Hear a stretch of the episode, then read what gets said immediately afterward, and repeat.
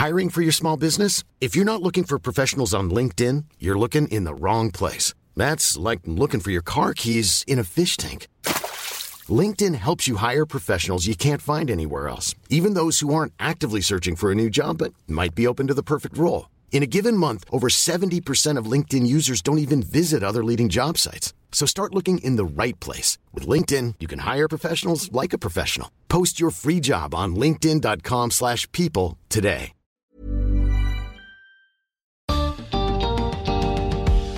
Bienvenidos a una edición especial del podcast de TED en español, en donde converso con algunos de nuestros oradores. Soy Jerry Garbulski.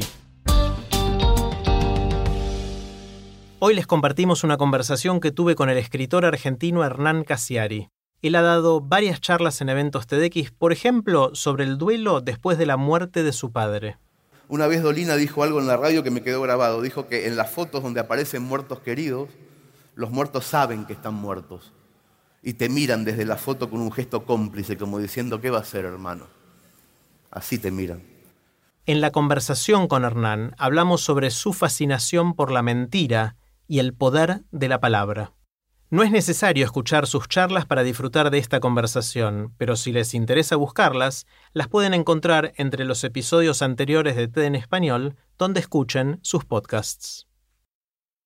Hola Hernán. ¿Cómo va eso? Muy bien, muy bien. Como siempre me gusta empezar con una pregunta bien amplia, casi obscenamente amplia para ver a dónde nos, nos lleva. Y en el contexto de aprender de grandes, de lo que estamos haciendo acá, me interesa mucho si se puede aprender a escribir o contar historias. Ay, yo creo que hay una diferencia entre escribir y contar. Eh, aprender a escribir es más técnico. Tiene que ver con ciertas reglas muy claras, en donde la coma sirve para algo, eh, el punto sirve para algo, el adjetivo adelante del sustantivo o no el, adjetivo, el adjetivo detrás del sustantivo. Cada cosa tiene un porqué que puede estar en un libro. En cambio, para, aprender a contar, eh, lo cultural juega muchísimo más.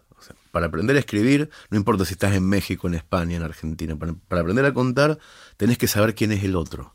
De otra forma, porque hay unos ojos que miran, hay unos gestos que hacer mientras se cuenta podés aburrir, aunque el texto sea buenísimo, aunque el argumento sea buenísimo, podés aburrir si tenés una voz eh, muy monótona.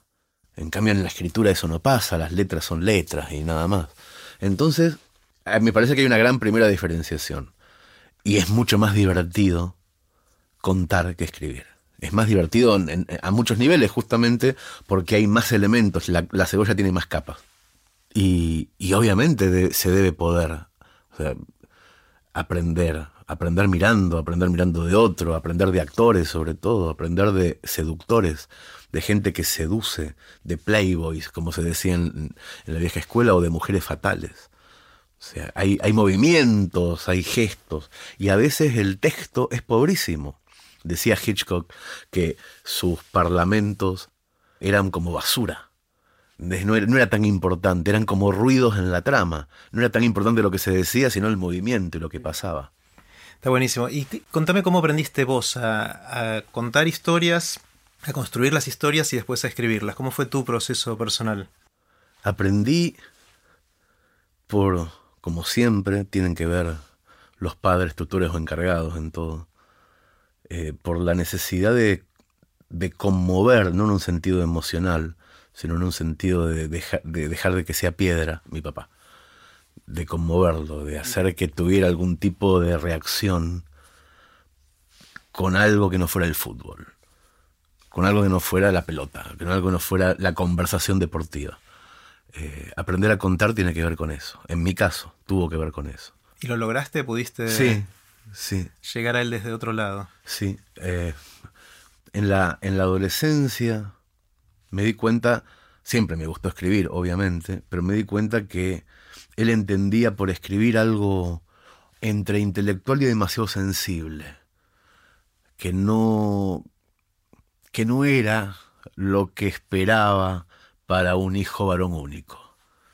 Esperaba otra cosa, esperaba otra clase de conversación y esa no, no, no cuajaba con él. Y entonces tuve como que adaptarme a que el humor, y el deporte fueran elementos de la narrativa. por él. O sea, te posiblemente. metiendo en esos, en esos temas por él. o sea, sí, él no claro, solo te llevó duda. a escribir, sino a elegir la- tu paleta de. Escribir vino solo. Escribir hubiera sido. Yo hubiera sido escritor si, si de haber nacido huérfano de padre. Sin duda. Pero no hubiera sido este escritor. Mira. Eso sin duda, sin duda. Hubiera sido otro. Y de hecho, si mi padre hubiera tenido fascinación por la Segunda Guerra Mundial y lo- los tanques de guerra, también habría sido otro escritor. Y seguramente los domingos a la tarde, en vez de ver fútbol, miraría documentales de la National Geographic de guerra hoy día. Porque me llevó eso, me llevó para ese lado posiblemente el mandato paterno, eh, desde un costado muy indirecto, desde, desde, desde una personalidad distante. No, no me dijo nunca tenés que hacer esto, nunca me dijo tenés que hacer nada, pero en su propia distancia, en su propia ausencia, casi autismo, eh, tuve que emocionarlo, conmoverlo con cosas que, que fueran más humorísticas o más deportivas. Por eso escribo como escribo también. Claro. Hay una de las cosas que me, me fascina de, de leerte cuando, cuando te leo, eh, y es que me cuesta identificar la, la frontera entre la, fric- la ficción y la realidad, que es algo que me parece que vos lo, lo haces de una manera que a mí me llega particularmente al punto tal que no me interesa si es verdad o no. Eh, y, y en general está esta clasificación extrema, es decir, ¿es ficción o es realidad? Vas a la librería y ¿qué? vas a la naquel de ficción Sí, o, al claro. de, eh, o de no ficción. Eh, ¿Cómo llegaste a eso? ¿Cómo, cómo fuiste encontrando esa voz eh, en, tu, en tu camino? Oh, esa es más complicada porque tiene que ver con la fascinación por la mentira. Pero eso ya tiene que ver más con los amigos que con la familia. Con, con fascinar con la palabra. Y para fascinar con la palabra no podés usar solamente la realidad. Necesariamente tenés que ir a otro lado. Ese otro lado es en un punto la imaginación, pero también la duda, generar misterio, omitir, no decir del todo. Todo eso es literatura también, pero podría decirte un estafador que es su oficio también, el de omitir, el no decir todo, decir por la mitad. También te lo podría decir un abogado. Pero el escritor, el escritor tiene otro. no es un estafador al hacer eso. Eh, en todo caso, no es un estafador de, de cosas tangibles, pero sí es un estafador. Claro, pero es otro el contrato, esa estafa está aceptada del otro lado. El- lo llevaste a un, a un punto bastante interesante, obviamente con, con eh, más respeto de Soy tu madre o el- eh, con los Bertotti, digamos, de su momento, y, ah, y ahora más recientemente con Basdala y con todas estas historias que fueron pasando, que uno no sabe dónde empieza y dónde termina y, y todo eso que, que genera, genera una sensación bastante extraña de, de cuestionar la realidad, ¿no? También. Eh, ¿Lo haces para eso? ¿Qué- qué- ¿Tenés un fin detrás de eso o simplemente te gusta hacerlo? No, a mí me interesa muchísimo eh, que el espectador no se llame lector, Mm. que se llame usuario, más que lector, o espectador, u oyente, o que no, que no quede en un compartimiento estanco. Que no sea pasivo. Su funcionalidad. Claro, es lo que Cortázar decía, lector hembra o lector macho. ¿No? O te quedás en el sillón los domingos a la tarde con tu cognac viendo cómo pasan las cosas, o, decía Cortázar, yo te doy el capítulo 1 acá, el capítulo 65 después y lo armás como podés. Bueno, esa era una manera que había en los años 60 de inaugurar lo que se llama el lector activo, justamente. Ahora tenemos muchísimas más herramientas que las que tenía Cortázar en ese momento. Entonces, ¿por qué no jugar con el papel, con internet, con el podcast, con la radio, con el vivo, con el diferido? con el Argentina, con el España, con el México, con el ahora, con el nunca, con el siempre. Entonces, si metes elementos en, en personas que ya están acostumbradas a linkear y linkeás, lo primero que va a pasar es que una historia, como en Elige nuestra, tu propia aventura de, los años 70, que la historia real se, se diversifique tanto que termines no sabiendo en qué espiral estás, si en la espiral de la realidad, de la vida del autor, o en la espiral del personaje y de la obra del autor. Y está, es divertido, por lo menos. O sea, a mí me resulta muy divertido. Siempre trato de pensar si eso que estoy haciendo, que estoy intentando generar, me divertiría como lector o como usuario.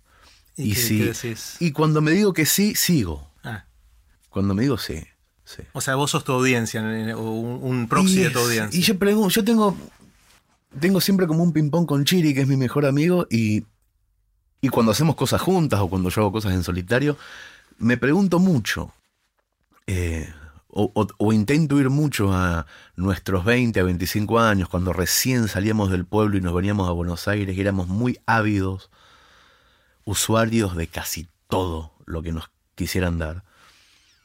Si tal cosa que estoy haciendo, que estamos haciendo, eh, funcionaría para nosotros en esa época. Si estaríamos nosotros a los 20 o 25 años desesperados por encontrar algo más de eso. Y cuando decidimos que sí, nos gusta mucho. Qué bueno, qué bueno. ¿Así fue como empezó Orsay también? sí, claro, sin duda. Sí. Orsay empezó incluso en un estadio anterior. Era, la, la pregunta inicial es, ¿qué hablábamos a los 14, 15 sobre quiénes seríamos a los 40? Exactamente eso. Y no nos resultó muy difícil hacer memoria, de hecho porque en esa época, a los 14, 15, grabábamos mucho en cassette nuestras conversaciones, las transcribíamos, las desgrabábamos, hacíamos pequeños libros de charlas nuestras, porque nos gustaba que ellos en revistas tipo la revista Marcha, en donde dos escritores hablaban y se desgrababan, jugábamos a eso, jugábamos a la radio. Y, Chiri se ponía de un lado del grabador y decía, bueno, estamos con el escritor Hernán Casiari. Y después al, otro día yo lo hacía al revés, estamos con el escritor Cristian Basili. Y hablábamos y nos hacíamos los grandes. Y era una forma de decir qué queríamos ser también. Y entonces lo, tenemos hasta registros de lo que queríamos. Y lo que queríamos era hacer eso queríamos jugar a eso y bueno, y, fue lo que hicimos. qué bueno. una de las cosas que, me llama mucho la atención es una pequeña transformación, o no tan pequeña que, veo desde mi punto de vista, que es muy parcial y chiquitito de, verte en, los últimos seis o siete años. Me acuerdo cuando en el 2011 viniste a, dar la charla en TX Río de la Plata, el gordo Casiari, con su moral y con su fobia a pararse delante de un grupo de gente a hablar. Eh, y me acuerdo, esto te lo recordé hace poquito también, este, estando atrás del escenario, antes de que vos entraras a dar tu charla y, estabas como nervioso, dudando si subir o no subir, y no, se te veía muy, muy cómodo en esa situación. No, nada cómodo. Eh, bueno, subiste y la rompiste igual, pero pasó el tiempo y ahora te fui a ver al teatro a ver obra en construcción y, y vi otra persona, o sea, vi otra persona en un montón de dimensiones y pasaron cinco años vi a alguien que se sube con actores de larga trayectoria a hacer cosas en el escenario. Vi a alguien con un montón de guiños y de idas y vueltas con la audiencia que hubiese sido incapaz de, ese otro personaje cinco años antes de, hacerlo. ¿Qué pasó? ¿Cómo, fue todo? ¿Qué, pasó en el medio? ¿Sabes que me hubieras visto igual de nervioso hace un año?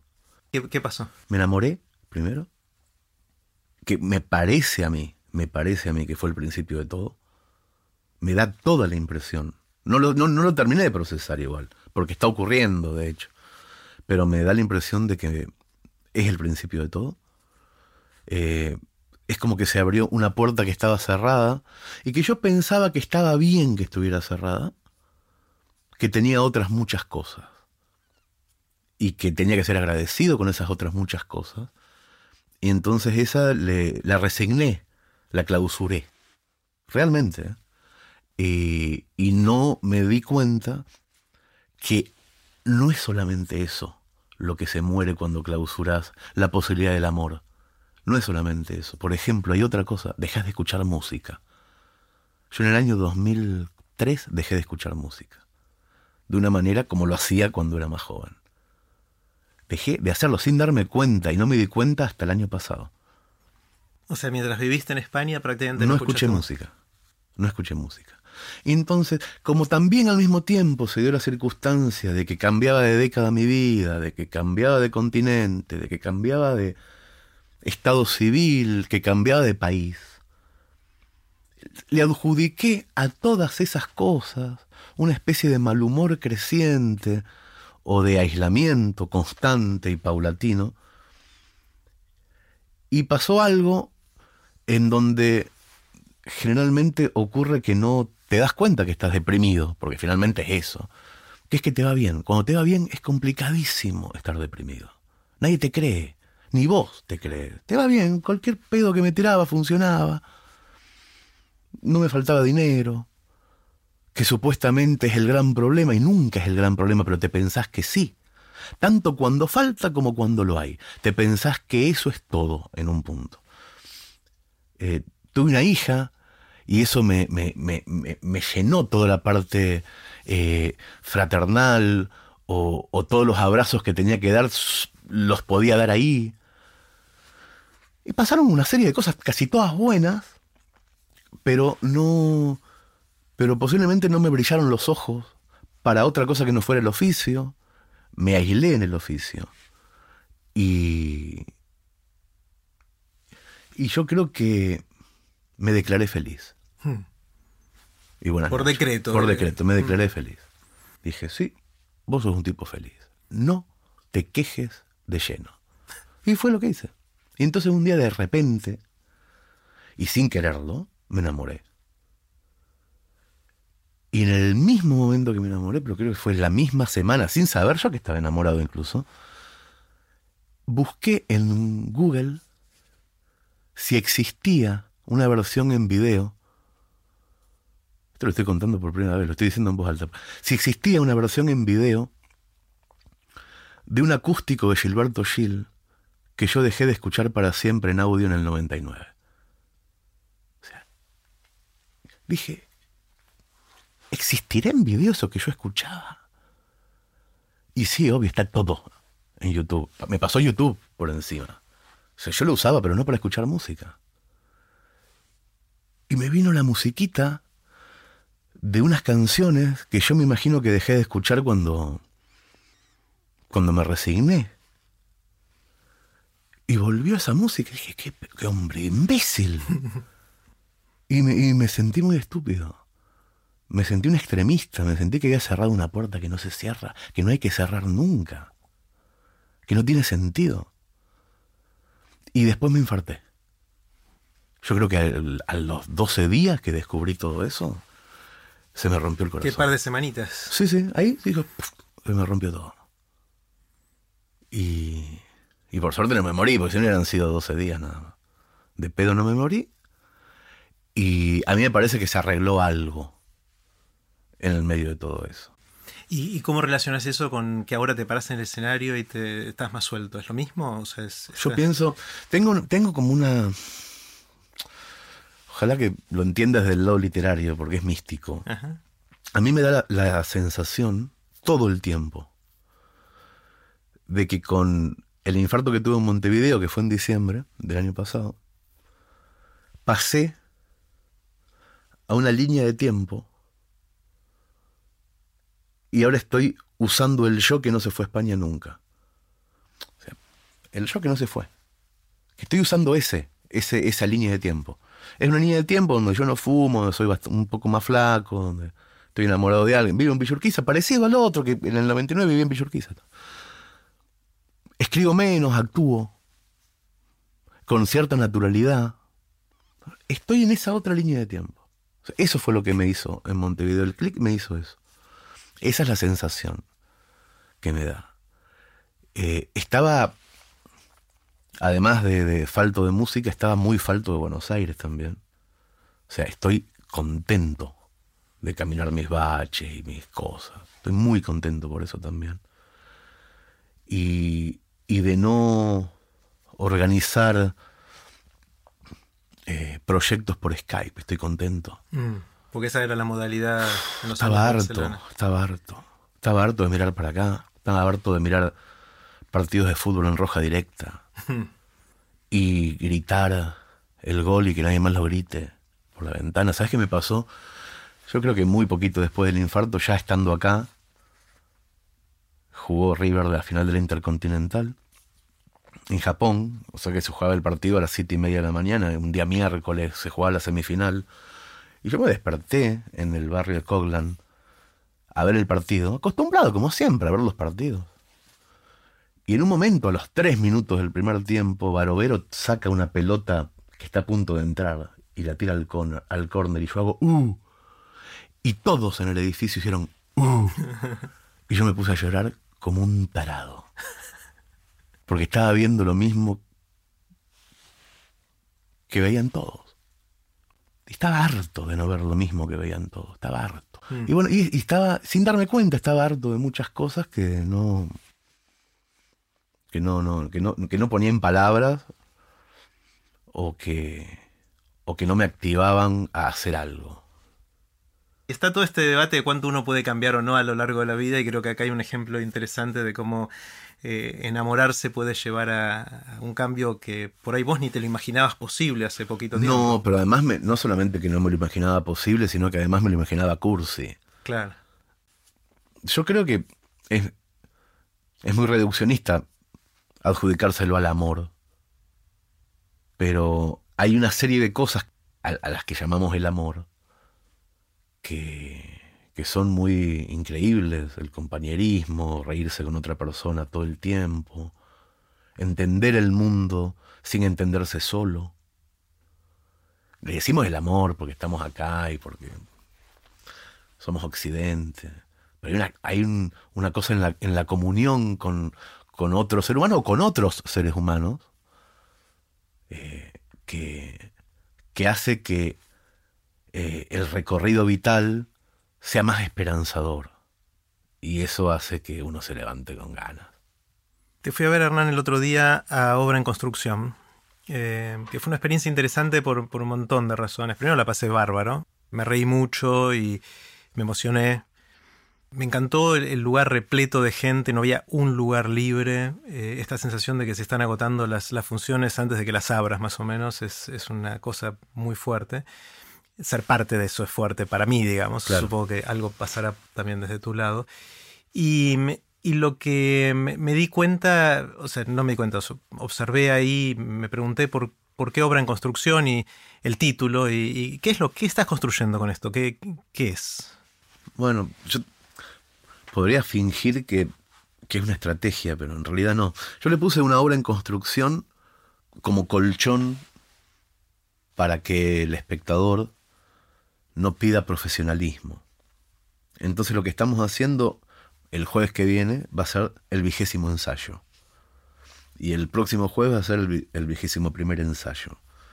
Y, y, yo todas las semanas cambio un cuento, cambio el otro, cambio una inflexión, hago que pase algo que el asistente de dirección no sepa que va a pasar o que mi vieja no sepa que va a pasar para que todos nos, nos equivoquemos, para que no haya perfección cuando encuentro algo que está fallando, paro y digo, ¿qué, qué pasa ahí? Porque es un ensayo y quiero que sea un ensayo y que quiero que sea justamente una obra de teatro que se está construyendo en directo. De hecho, no tuvimos nunca un ensayo sin público. La primera vez que hicimos esto, que fue el 3 de marzo, en el Teatro Caras y Caretas, fue la primera vez que nos juntábamos todos a hacerlo, y fue con público, y ese público sabía que era el primer ensayo. El día 6 de marzo hicimos el segundo, y ahora vamos por el vigésimo, ahora el jueves, mañana. Y hay funciones hasta septiembre agotadas. O sea que vamos a hacer unos 40 ensayos. Hasta ahora, hasta hoy. Entonces, por eso, inicialmente es por eso. No había doble, doble rasero, no había juego de palabra.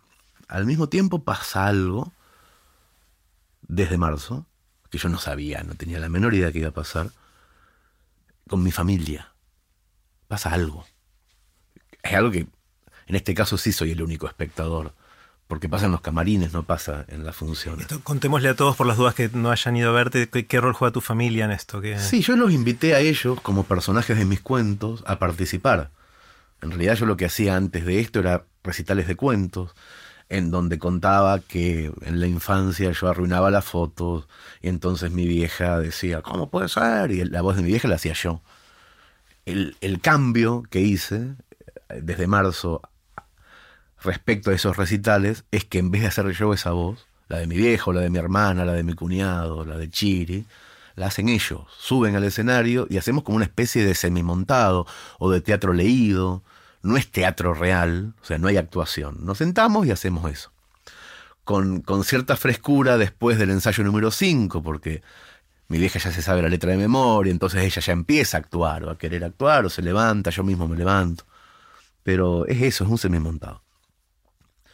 Lo que empezó a pasar, empezó a pasar por en los camarines, yo me, me empiezo a dar cuenta todo el tiempo de que hay gente sanándose de cuestiones personales, cada cual la suya, no sé ni bien cuáles son, ni me parece que ni tengo el derecho de decir cuáles son tampoco, de quienes sí lo sé, pero me doy cuenta, me doy cuenta. ¿Por qué? ¿Qué pasa ahí? Porque son más felices. Porque lo que hacemos los jueves, que es como ir a jugar al póker a la casa de amigos, es una cosa que hacemos una vez por semana por gusto. Si bien todos cobran, etcétera, pero que lo harían igual. Si fuera gratis, quiero decir. Todos lo haríamos igual. Eh, les hace bien, se nota. ¿Y esto es un ensayo para qué? O sea, al, final del ensayo número 50 o 60, o cuando digas, ya está, este fue el último ensayo, ¿después qué? Y habría que ver cómo funciona el hilo de cada una de las vidas que se, que se modifican en esos jueves. En mi caso particular, yo medio que lo estoy empezando a descubrir. Un poco lo estoy empezando a descubrir. ¿Quieres compartir algo de alguna primera...? Sí, yo pienso, empiezo a entender que es como una especie de beca universitaria que me, me está aprovisionando de herramientas para escribir teatro. Para mí es eso. O sea, escribir teatro es distinto a escribir cuentos. Pero completamente. Podés tranquilamente escribir cuentos y que después alguien vaya y haga con eso teatro o como hizo Gasalla o que adapte porque entiende. Pero hay que entender un montón de qué pasa en ese momento con una con un mastodonte de gente respirando al mismo tiempo cuando vos estás hablando. Yo no sabía qué pasaba con eso. No me podía imaginar lo que pasaba con eso. Entonces cómo podía decirle a un actor qué tenía que decir en tal momento dónde poner el punto y coma y por qué el punto y coma no es más un punto y coma, es una mirada al costado, es un paso atrás, es hacer silencio o gritar. No sé, pasan cosas súper lindas ahí. Es, buenísimo. Em, hay una de las, de las cosas, de las tantas cosas que, hiciste que, me llamó mucho la atención, que creo que lo llamabas anécdotas mejoradas. Sí. Contame qué, es eso, contanos. Cuando terminó el Mundial de Brasil, eh, quedamos muy, muy, muy afectados con Chiri y tomamos la decisión de que queríamos eh, viajar un poco, de, desentendernos del fútbol y, hacer cosas que, que, no hacíamos desde la época que éramos solteros y jóvenes. Entonces decidimos hacer como un fraude literario y, hacer como unos talleres de anécdotas en donde le, decíamos a 30 personas de Medellín, porque queríamos ir a Medellín en realidad, eh, que nos mandaran una anécdota, la anécdota que mejor le funcionaba en las sobremesas y que nosotros la íbamos a mejorar. Entonces juntábamos a 30 personas en Medellín, que nos pagaban 100 dólares cada una. Entonces con estos 3 mil dólares podíamos ir a Medellín, comer bien y pasarla bien. Y, y, nos juntábamos con 30 personas que contaban, en realidad las leía yo, y ellos no sabían de quién era cuál. Y en una especie de terapia de grupo, después descubrimos que lo que se generaba era una terapia de grupo, yo leía una historia corta, pedíamos historias muy cortas de 500 palabras. ¿Vos leías textual lo que te había mandado cada una? Textual. Y sobre esa anécdota Chirillo intentábamos mejorarla, mintiendo, sin saber tampoco, ni nos importaba si eso era verdad o mentira.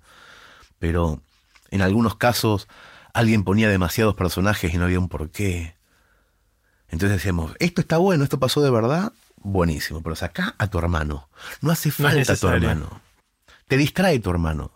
tu hermano está todo el tiempo ahí, el que escucha va a pensar que a tu hermano va a pasar algo. Sácalo, está buenísimo lo que estás contando. Y después, cuando ya revelábamos a los autores, el autor decía, pero mi hermano estaba, no importa, lo que importa es la anécdota. La verdad no importa, no es importante. ¿Vos qué querés? Ser fiel a la verdad, tenés que ser periodista. Pero si querés contar una buena anécdota en un asado, no importa tu hermano. O, o no importa si eso pasó eh, la primera parte pasó en marzo y la segunda pasó en agosto. Saca todo ese tiempo del medio que lo que hace es aburrir. Todo pasó el mismo día. ¿A quién le importa? Vas a ser feliz a otra persona si todo pasó el mismo día. Mm. Bueno, de eso se trataba. Está, buenísimo. El, obviamente contar anécdotas y historias es, gran parte del aceite social, ¿no? De lo que el, aceite que, hace que los engranajes sociales se muevan y, claro. y fluyan. Eh, che, no sabes lo que me pasó el otro día, o sea, es algo que hacemos un montón todo el tiempo. Yo quiero eh, hacerte un pedido. ¿Puedo contarte una anécdota y me ayudas a mejorarla? Sí, también, obviamente que sí. También ha pasado, en, porque finalmente lo hicimos con 300 anécdotas todo esto, o sea, fuimos a muchas ciudades. Eh, también ha pasado que gente nos ha contado cosas que no tenían nada para mejorar que estaba buenísimo. Que estaban buenísimas y que le decíamos, bueno, a vos te estafamos absolutamente, no te vamos a, no te vamos a mejorar nada, ya está, es así. También puede pasar eso. Bueno, no abras el paraguas, te voy a contar una y seguramente lo vas a mejorar. Esta, eh, yo me estoy casado hace mucho tiempo y con Marce, con mi esposa, nos casamos dos veces. La primera, eh, vivíamos afuera, vivíamos en Estados Unidos en esa época y nos casamos allá por civil eh, y después, un año y medio más tarde, vinimos a, Buenos Aires y hicimos la fiesta. Y ese fue nuestro segundo casamiento. Pero entre una cosa y la otra pasó un año y medio. Un año y medio, sí. Eh, cuando mm, empezamos a preparar la fiesta para ese segundo casamiento nuestro, eh, preparamos las invitaciones, que eran unas tarjetas que les mandamos a la gente que queríamos que viniera a la fiesta. Y nos hicimos los graciosos o quisimos sernos graciosos y la tarjeta decía, te, invitamos a nuestro segundo casamiento, bla, bla, bla. Y que era literalmente verdad.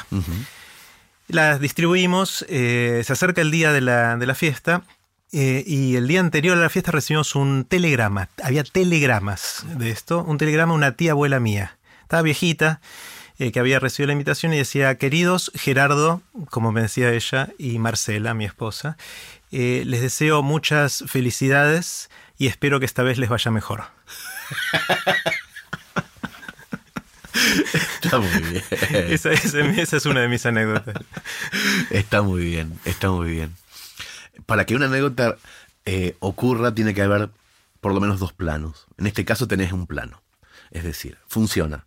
Tenés un final y tenés un inicio. En el medio, lo que hay que hacer es hacernos entender a nosotros que estamos del otro lado de la sobremesa quién es tu abuela.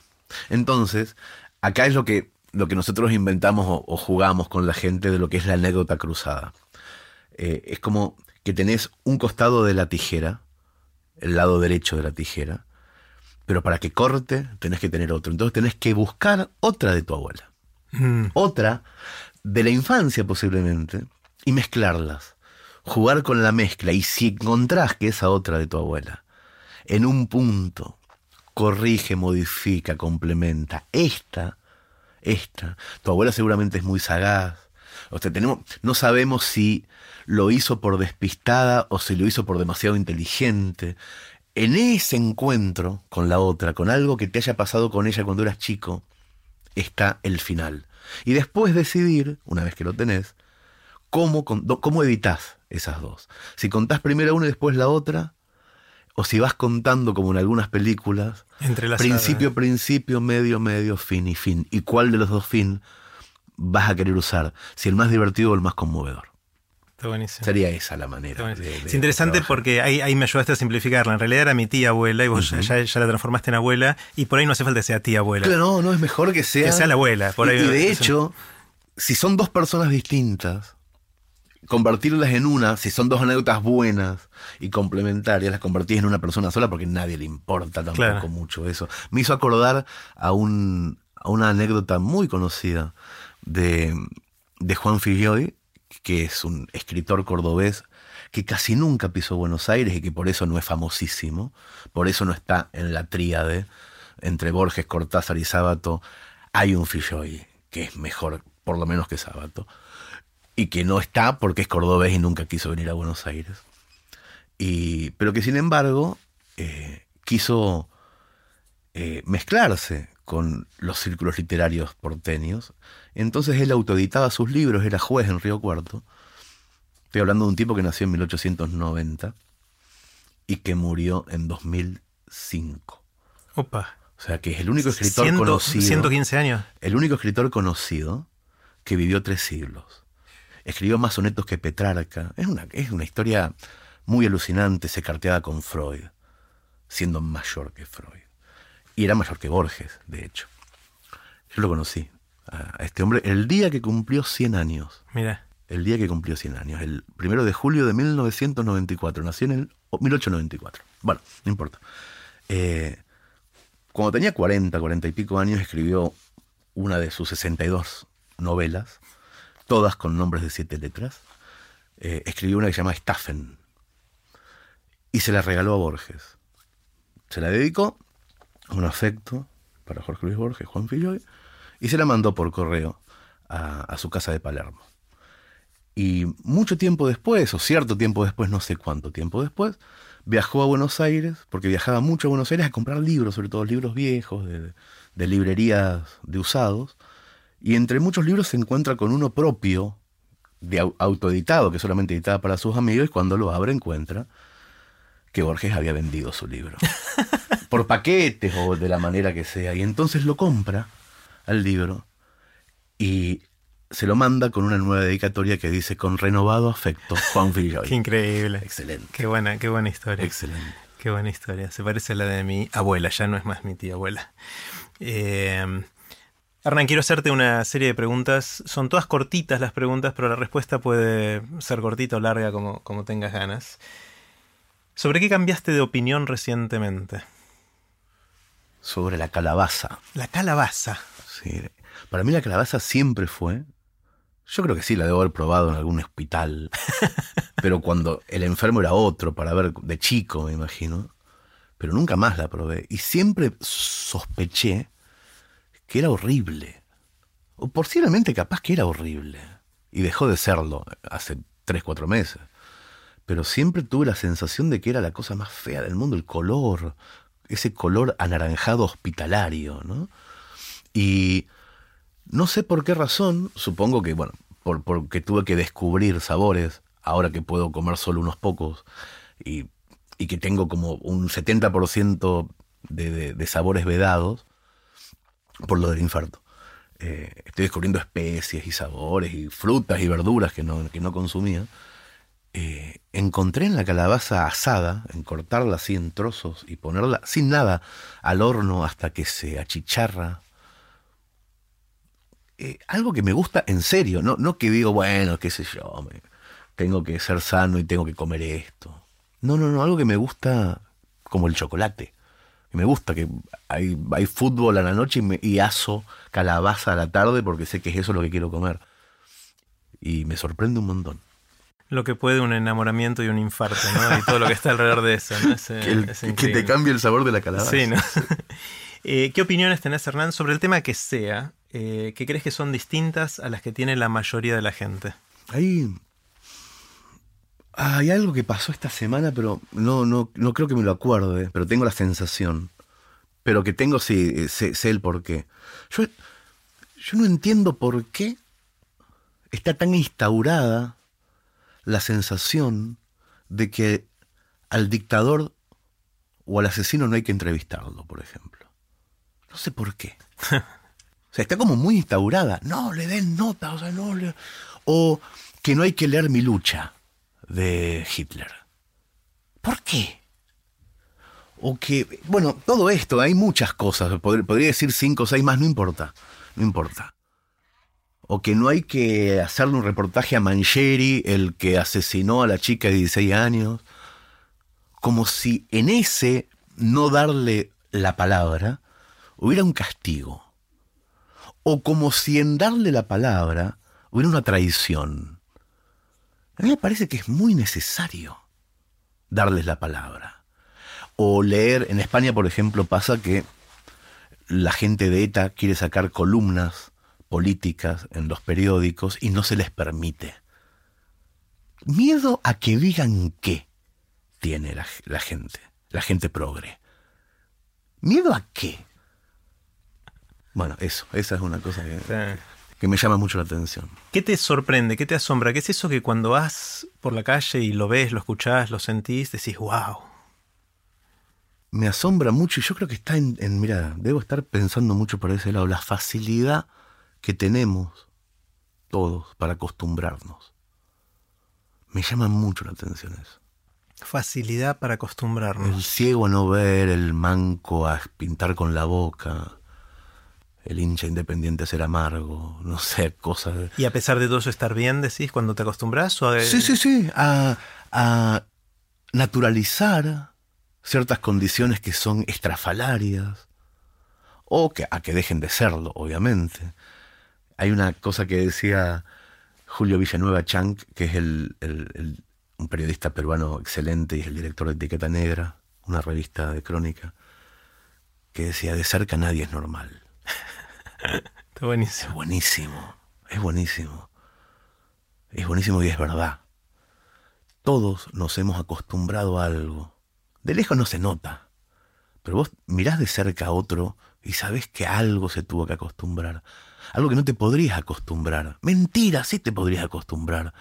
Si hubieras tenido esa vida y la vida del otro y el tiempo del otro. Bueno, eso me asombra en, en Mm. los demás y desde hace no mucho me asombra también de mí mismo cuando miro para atrás. Hmm. A las cosas que nos Como hemos te acostumbraste y dabas por sentado que el mundo era de, o vos eras de cierta Sí, manera sí, y no tenía por qué ser Y así. que la calabaza era horrible. Mira. Eh, ¿Sentís que hay algo que no vas a aprender nunca? Sí, en- ahí tengo una dulce resignación con las cosas que no voy a aprender y que sé que me encantarían si tuviera más espacio en mi cabeza, como por ejemplo, para decirte una normal, los videojuegos. ¿Jugar a videojuegos? O- sí, sí, sí, sí. Sí, Jugar a videojuegos para empezar. Sí. Y después de entenderlo, crearlos. O sea, me encantaría. Sé que es algo que yo podría estar, si yo ahora tuviera 14, 15 años, sería eso. Sería ese mi, mi arranque de la imaginación, iría para ese lado. Hay 20 millones de cosas. Hay, en este momento los pibes que tienen 9 van a estar inventando algo a los 32 que yo no voy a entender o que ya voy a estar muerto. Y me llama mucho la atención eso también. Mm. Eh, ¿Tenés alguna habilidad inútil? Sí. De las que me acuerdo así rápido, yo me sé de memoria los apellidos de los 22 jugadores de la selección argentina del año 78, alfabéticamente, del 1 al 22. Porque a los 7 años, cuando ocurrió ese mundial, era mi manera de saber qué número de camiseta tenían. Porque la camiseta que Menotti les dio en su En momento. el orden alfabético, era- Ardiles era el primero. ¿no? Ardiles era el primero y Villa era el 22. Y en el medio justo a Kempes le tocó el 10, pero de verdad. O sea, no le tocó el 10 como a Maradona o a Messi, sino porque estaba en la letra K y le tocó el 10. Y, Y jugaba en esa y posición. jugaba en esa eh, posición, era maravilloso, fue el único. Y fue el goleador del campeonato. el único que tuvo esa suerte, porque después al arquero le tocó el 5, que era Filiol. Y así, bueno, yo a los 7 años, por una razón de alardear en el recreo, de que me preguntaba cualquiera el número de cualquiera y yo hacía esto y lo sabía, hacía la numeración con los dedos, nunca logré olvidármelo. Esta es una pregunta difícil para alguien como vos que escribe, y, pero que me gusta hacerla igual, sabiendo que puede ser enorme la pregunta. Y es, ¿qué lecturas, qué libros te impactaron más a lo largo de la vida, te transformaron? ¿Qué, qué- qué son esas lecturas que hicieron que Hernán Casiari sea el Casiari de hoy? Hay uno, y que yo descubrí cuando me mudé a Buenos Aires, ahora, que me traje solamente una sola cosa de España. O sea, yo viví 15 años en España y me traje una sola cosa, que es un libro. Nada más, no me traje nada. Y que me di cuenta que era la única cosa que me había llevado a España. Y que me di cuenta que era la única cosa que me había llevado de Mercedes a Buenos Aires cuando me fui en la secundaria. Que de hecho es la única cosa que nunca solté. La única, en serio, de verdad. No hay ni una ropa ni un almohadoncito viejo. Que es un libro de Cortázar que se llama El examen. Que tiene la fecha del día en que me lo compré por consejo de una profesora de segundo año. Tú vos tendrías que leer a Cortázar, me dijo. Y yo fui esa misma tarde a una librería de Mercedes y pregunté si había algo de Cortázar y el tipo me dijo, si tengo lo último que sacó, que el, el hombre no sabía que no era lo último que había sacado, sino lo primero que había escrito y que se publicó post-mortem. Que era un libro dificilísimo, difícil, experimental, tremendamente experimental. Y yo era muy lector en ese momento y todo lo que había leído hasta entonces lo había entendido. Ese fue el primer libro que no entendí. Hmm. No lo entendí. Y no lo entendí nunca. O sea, el día de hoy que no lo entiendo porque estaba experimentando Cortázar y no le salió muy bien la experimentación. Por eso no lo quiso publicar en vida de vergüenza. De hecho, dejó dicho, esto en vida no me lo publican. De muerto hagan lo que quieran, que es plata. O sea, seguramente se venderá bien, dijo de viejo, y lo, se lo publicó una de sus segundas esposas para hacer dinero. Es malísimo ese libro. Fue el primer libro que me desafió. Y fue el libro que me obligó a comprarme otro de Cortázar y a no dejar de leer a Cortázar desde los 14 a los 21, hasta que se me terminó Cortázar. Un día se terminó, un día dije, ¿esto es todo lo que hay? No hay más, no hay más, me dijo el librero. Seis años después. Pero fue el primer libro que me desafió y es lo, que, lo único que conservo de mi adolescencia, mm. de mi vida en realidad.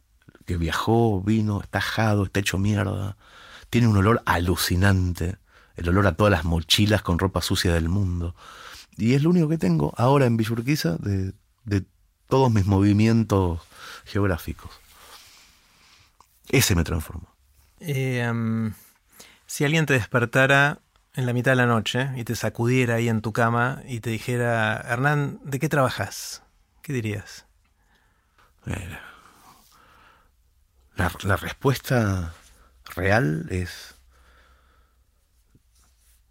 soy anfitrión de una página web.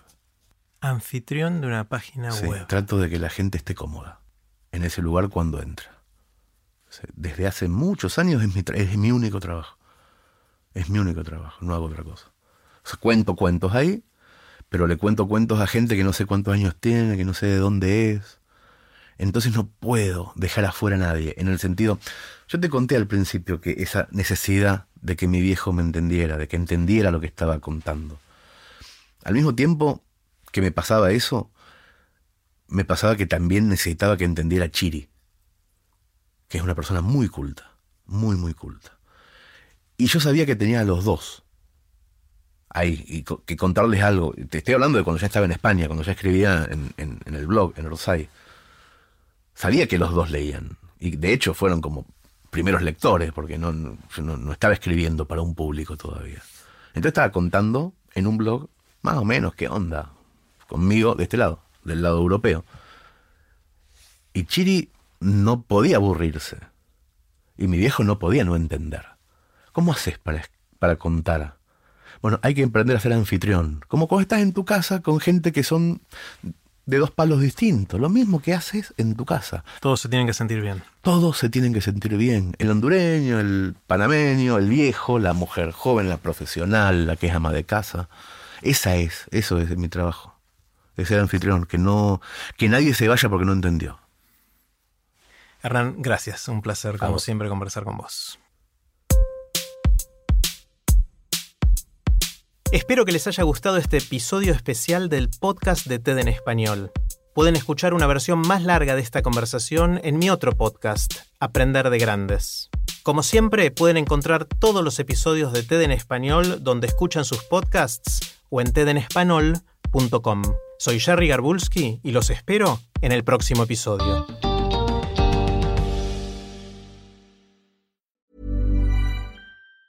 Normally, being a little extra can be a bit much, but when it comes to healthcare, it pays to be extra.